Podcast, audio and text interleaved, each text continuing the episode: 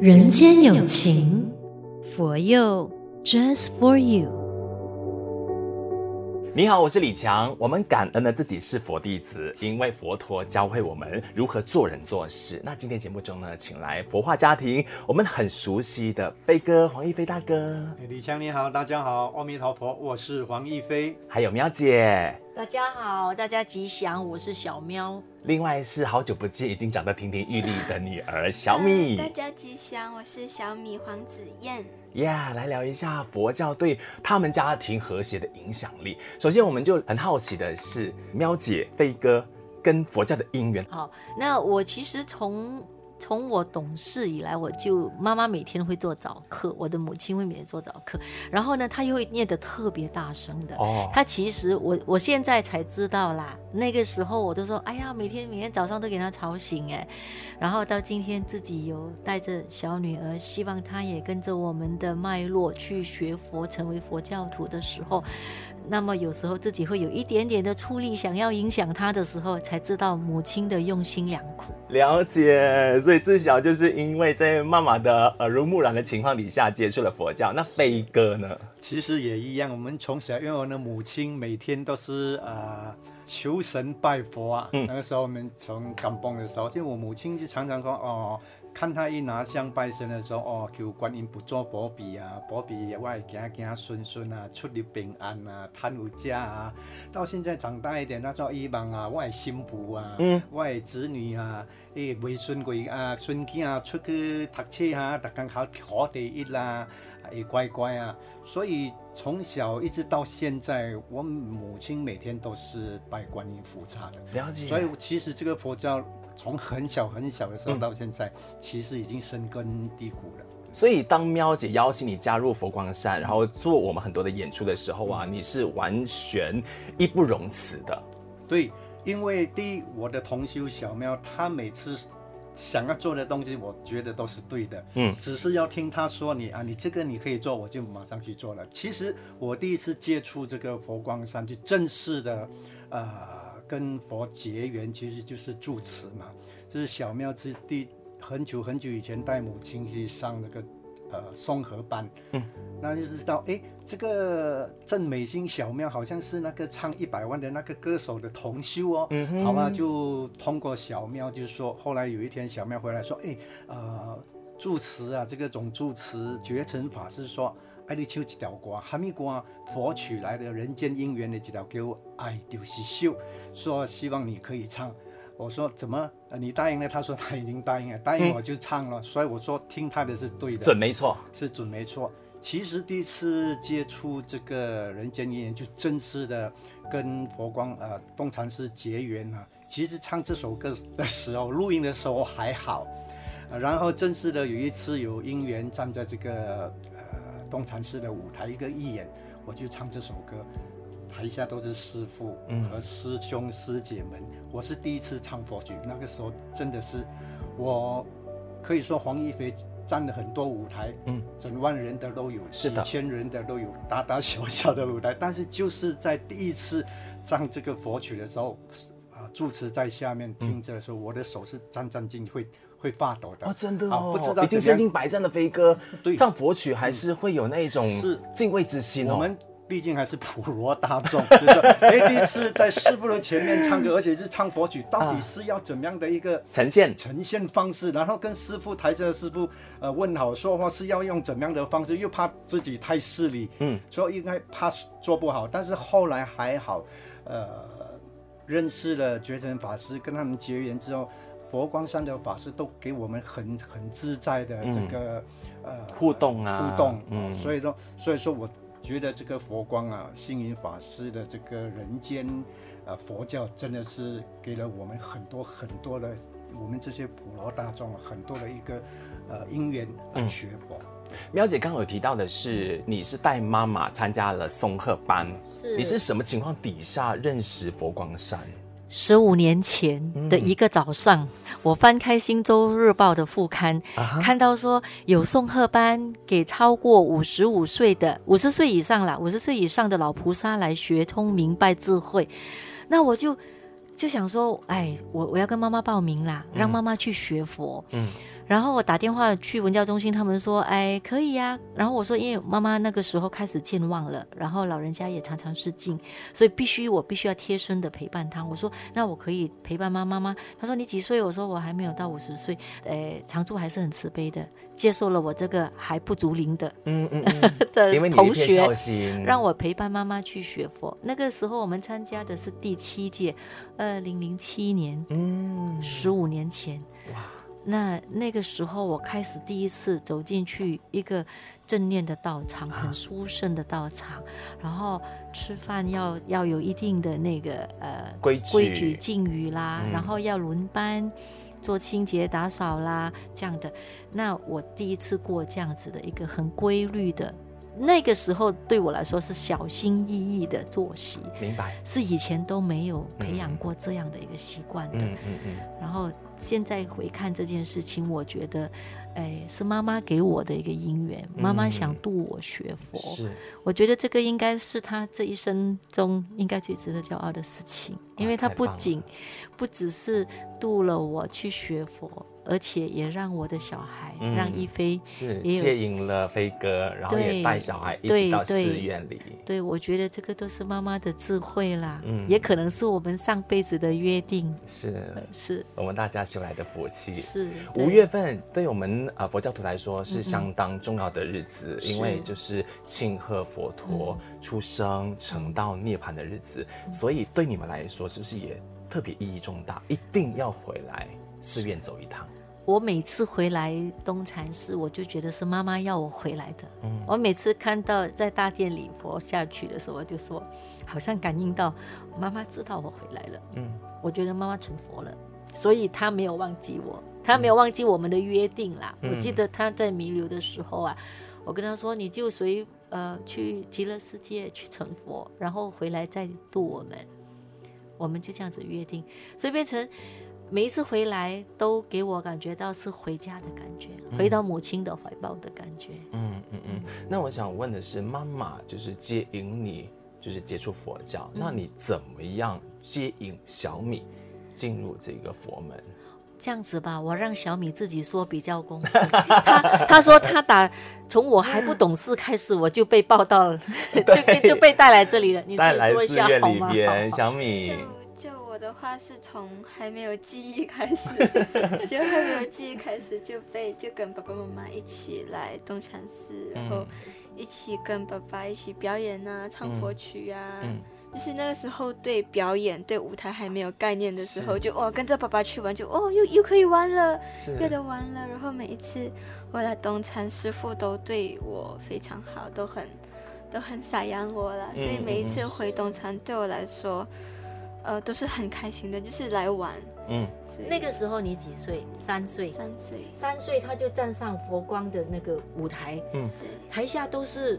呃，住持啦，很多大德啦，都是一个我对我们来说是很殊胜的场合。我一直有荣幸可以见识到，就小米还在很小的时候 就跟爸爸舞台上表演，因为我就在旁边当司仪嘛。对，对我就觉得哎很讨喜，很可爱。然后我其实很想了解多一点，是小米当时候就是因为懵懵懂懂，纯粹就是因为模仿爸爸妈妈在舞台上面唱歌、表演舞蹈而已，是不是？而且他唱完了，他还说我爱可主持一道。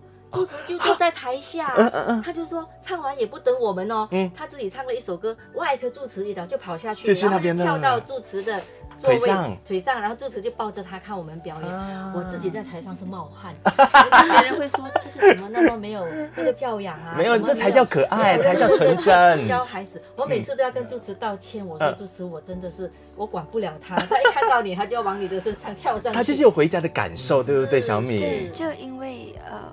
就以前小时候也除了东残的表演，也会跟爸爸妈妈去，就是去看爸爸妈妈在其他地方的演出，嗯，然后就会哇，就感觉就会很向向往，嗯嗯，然后之后就只有在东残的舞台上，就爸爸妈妈才会给我。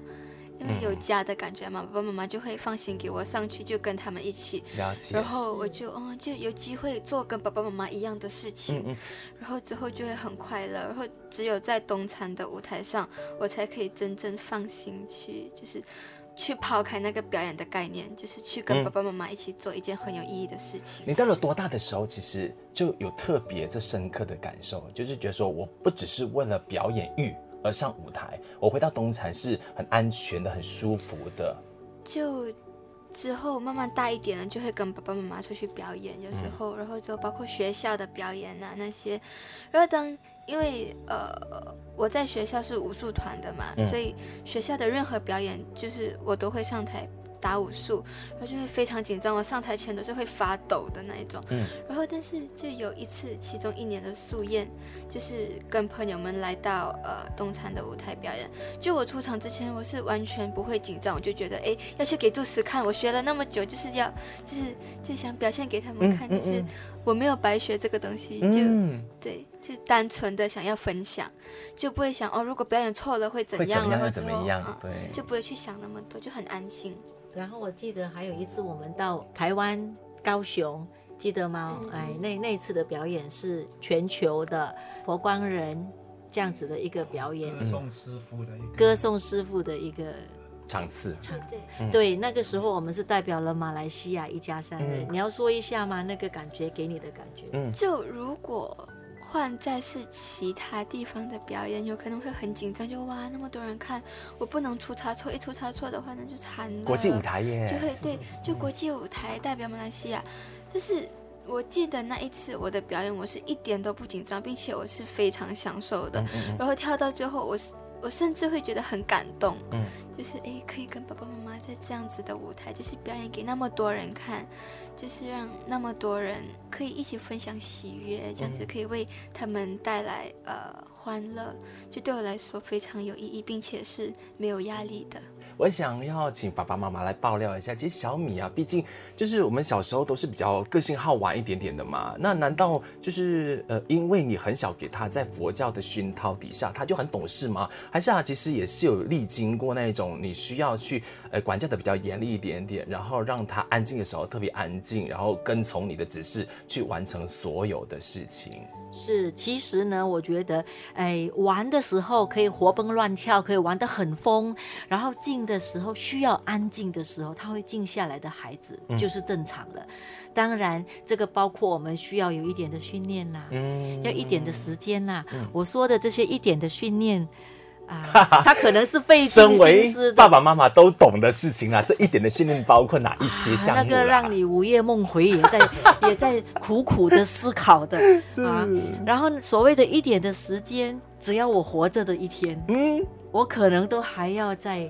鞭策、关注，嗯，在引导，嗯，在陪伴，在提醒，是。对吗？他没有没有 rest，我们这个没有很侥幸的哇，忽然间你的孩子那么乖，生下来就那么乖吗？啊、没有，因为有环境啊，除了你的家教，他走出家门之外，嗯、外面人事环境的孩子啊，嗯、我们永远抵抗不了家里的建设，永远抵抗不了外面的破坏。嗯嗯嗯，那你要怎样去重建？这些关系啦，这些破坏啦，这些影响啦，那都要有很大的心力。是，没错。小米，世界上最大的力是什么？心力。最大的力量是心力。心力。那妈妈的爱，嗯，它就是一个心力的，没错，来源。没错，一个能量，嗯，所以只要我还爱他，我不放弃的爱他，就像佛陀不会放弃爱我们一样，我一定有办法。没有错，飞哥来分享一下吧，在生活上面啊，其实你们都特别也重视说，一定要做早晚课，一定要每一天做修持，才有办法，就是呃，营造到这样和谐的家庭的景象嘛。嗯，其实他是以身作则啦，嗯、我我看他每天都自己在抄心经，嗯。好，然后呢，他都不会发脾气，嗯，他都不会说对于孩子恶言发脾气，嗯，然后他也很气很气，他最生气的时候，他就是自己静下心来，哦、然后再抄心经，然后就跟女儿打个眼色、嗯、啊，那款哈，那爸爸哈，不出声了啊，这样子，就留一个密探给爸爸。我我觉得这个就是他以身作则的一个方式，嗯嗯，然后呃，对小米也是一样。我很生气，你你你说吧，妈妈最生气的时候，妈妈被你给你气到崩溃了，掉了眼泪。妈妈做些什么事情？我说的是什么？阿弥陀佛，阿弥陀佛，阿弥陀佛，阿弥陀佛。那你自己呢？你被同学欺负了，你很难过，你生气的时候，或者你你你对妈妈的教养方式，我们的那种有时候意见相左，意见相左的时候，你很气的时候，你说你怎么样？阿弥陀佛，阿弥陀佛，阿弥陀佛。我觉得他的生活里面，他有时因为我们常常会会抄心经、抄经，然后小朋友常常会做做一些早课，然后我觉得呃，我们是有时说，我觉得让孩子命好不如习惯好。嗯，我觉得与其说给他听，不如给他看到我们平时生活就是这样的。是身教大于言教。对对对，然后我觉得呃。所以我觉得在他的身上，我看到有时他念书念到一半，做功课做到一半，说：“哎，爸爸，我洗干净，我就给他专门过来抄经。嗯”他会抄心经啊，心经来抄。有时我看他上课的时候，刚好说那一天说第二天早上，他说要去考试了啊，他晚上那边要睡觉之前，他也会抄一本心经。然后呢，就早上他要出发的时候，每每天早上我就做早餐给他吃嘛。那等校车的时候，他会。去供佛，说阿弥陀佛，阿弥陀佛。今天考试希望考的，他会临时抱佛脚，真的是抱佛脚，是吗？就是平时的话，呃，早课晚课其实也没有做的那么勤啊。然后点香那些，有一些也并不是每天都做，但是考试的。两个礼拜呢，嗯、那是一天不落，一天不落，就是每一天早上，嗯，晚晚上就是，嗯，就是礼佛三拜，然后点一个香，嗯、然后送一个心经，然后有祈愿文嘛，就放在我们的行动。旁边的就是有有一本祈愿文，嗯，就是它有包括它好像是有一个有有考试祈愿文，考生祈愿文，然后我就每天晚上跟早上都给自己念一遍，嗯，这样子，然后早上去到学校，去学校之前，然后就是也是会点一个香，然后之后念一遍，然后拜一拜，然后再出门。你觉得就是佛教或者是宗教给你的力量是什么？就其实。他肯定没有办法帮你考试啊！对啊，就 就其实，啊、呃，其实就是说，不一定你拜了之后，你考试就会考得好，因为，嗯、因为你拜了，你没有读书，你考试的成绩出来，它不可能好，它不会好的。拜只能让，因为我。我个人呢、啊，我一焦虑我就很难做事情，嗯，就就算读书也没有办法进脑，所以我一定要给我自己冷静下来。嗯，所以对我来说，呃，拜拜这个东西就会让我感到安心啊，会沉淀，然后头脑会比较清醒，有专注，然后就会比较有安全感。嗯，对，其实这些东西是做给自己的啦，嗯嗯嗯就是就。问心无愧。您有这样的感受啊？真的就是妙乐琪跟飞哥，就是每一天的呃以身作则，然后就是在生活里，你们就是已经是融入其中，就是刚刚飞哥说的习惯，然后习惯有这件事情的时候，它可以引领我们去正道。只要你找对了方向，找对了适合你的宗教，是，特别是他因为 MCO 之后回到学校，开始就要面临考试，嗯，有一定的那个过渡期。有一定的冲冲击啦，对他们那个适应环境的那个部分，嗯、所以呢，他就会带着他原来就是师傅送给他的那个呃记事本，对吗？笔记本，笔记本，它的左下角每一每一页都有一段记忆，对，都有一段大师的记忆，大师的记忆。所以我去到学校，如果我很焦虑还是什么的话，我就。翻，就就随便翻一页。大师今天要告诉我什么？啊啊啊！就就就呃，慈悲喜舍变法，皆是修福见人，六人天，参天见很平等人，惭愧感大圆心。翻，然后哦，老师这一句话，然后这样，那么今天我应该做什么什么什么？嗯，这样子就。心就马上安定下来了，安定的力量，是给自己安定的一个方法啦。对我来说，是一个很好的方法。其实，其实这个我看到孩子会这样，我很安心。今天我才看到，今天我们有大概做的功课，他就拿那个笔记本来看，哦，原来下面那边那一行字这么小，不是给我们老人家看的，不让他们发现到。所以我觉得，其实孩子他有用心去看，有用心想要去学习，嗯，这个对我们来说很安慰。说到 MCO，在第二个 MCO 的时候，那大家都不能出去，他也没有的去学校上课，我们就在自己的呃工作室的我的画室里面，妈妈有妈妈的功课，我也就在那边抄经，他就在那边呃上课。上完课的时候，他说他还现在有时间。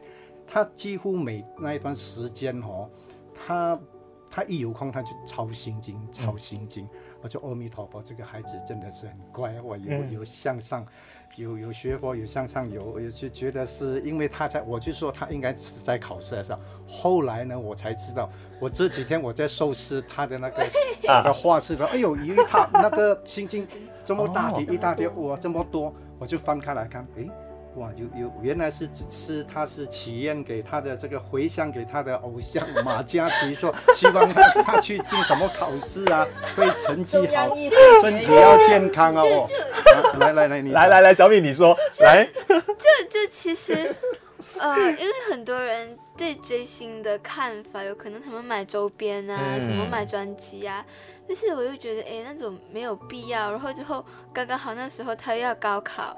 他要高考了，然后之后就说：“哎，做一点事情嘛，反正那时候网课每天都很闲，嗯，然后就每天抄一个心经，算是给自己沉淀一下，然后也回向给他。是是，你的追星方法还是蛮特别的。啊，就这个这个就是我的追星方式这样。嗯，然后当然呃，因为我有跟呃吴雅红老师学书法嘛，然后就刚刚好抄心经也也可以练一练笔啦，嗯，所以对我来说是一件好的事情。对。我我我并没有吃，我是觉得很可爱，很可爱。然后后来我又问他，哎。马家齐搞啲暗食咩？你老被迟你十几年，你不写个就清楚。有啦，每一天都在祝福啦。有啦有啦，对不对？妈妈还要爆料，是不是？你看哦，其实如果有一个宗教哦，在一个家庭里边发生的时候啊，我们就有一个共同话题。像今天飞哥、喵姐跟小米这样子的互动哦，是多么融洽。而且就是你们找到了一个就是正道的时候啊，你真的不用担心他到底会不会走歪了路。嗯。就是可以让他去追星，这个是一个必经过程来的。孩子长大过之后，我们也就是年轻过，我们也知道说他必须是要去享受那一种呃，就是有一点点所谓的虚荣感的事情，但是。呃，他是在一个非常安全，然后你们能够看到他绝对是不会有任何的闪失的一个状态，是，而且是父母亲特别欣慰的事情。他他心里面自然就有一把尺，衡量的尺，那个是正念的尺，对，那个可以伴随他终身的，嗯，一个生命的意义，正确的意义。我常跟他说，你妈妈没有祈求说你以后会，因为我无法想象你会成为怎样的一个人，嗯，可是。你每一个当下做正常的事情就好了。你只要每个当下都正常的话，你以后也就那样的正常。是。其实对我来说，这个东西，我有了这把尺之后，呃，其实我自己要什么，其实我也并没有什么概念。但是至少我知道我不要的是什么。什么对。太好了，太有智慧了，十七岁说出这番话，惊艳多少人啊！的好，我们有常常沟通聊天啦。嗯嗯嗯、他他从小小你看就跟着我们在听师傅讲话啦，嗯、来佛光啦，来道场啦。然后后来如果我们给小朋友带活动啦，带儿童一些儿童教育的课程、青少年的课程，嗯、跟家长心灵成长的课程，还有老菩萨松鹤班的课程，他都跟着我们的身边。嗯、所以他就虽然是小小的年纪，他经历了很多不同样层次的学习，是就变成好像一个。老老小孩的样子，所以有空真的要让孩子跟在身边，然后一起来学佛，到寺院里面来。那个时候 MCO 的时候，呃，就是东禅也有很多那种线上的网课，就是听课就可以跟爸爸妈妈一起听。嗯嗯，对对对，所以那个时候在 MCO 期间啊，我们都可以在在家里就可以听很多的。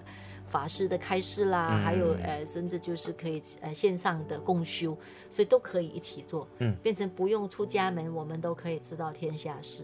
其实只要你的心愿意打开的话，嗯、你随时随地都可以接触到我们的人间佛教。对对，嗯嗯，就不要把自己封闭起来。嗯嗯嗯嗯。对我们期待很快，我们再有 on ground 的那个表演，然后、嗯、呃，请飞哥、喵姐、小米再一次回到舞台上面，用音声来弘扬佛法。是是是，嗯，对，我们常常跟孩子说，用我们的歌声来弘法。其实我们很多时候也可以用我们的一些呃文创的东西，比如就是我们在那个文教中心的颂贺班，我会拿着吉他陪老菩萨他们唱歌。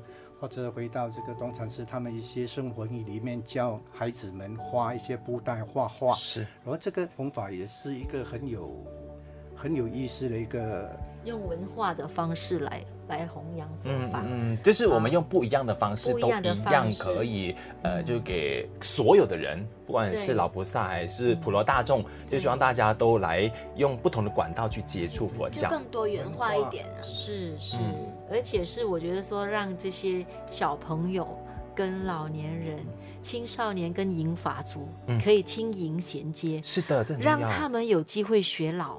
因为我从从他的儿童教育、小学教育到大学的教育，我可能还可以陪伴。嗯、可是他的老年，我相信我比较少机会参与。嗯、可是如果今天让他学老，让他跟老菩萨们一起学习，懂得同理老菩萨，嗯、懂得给老菩萨方便，给他们开心，给他们信心的话，嗯、那他也似乎好像已经做了一个年老、嗯、老年人的准备，准备。一个练习，一个学习。嗯、他以后。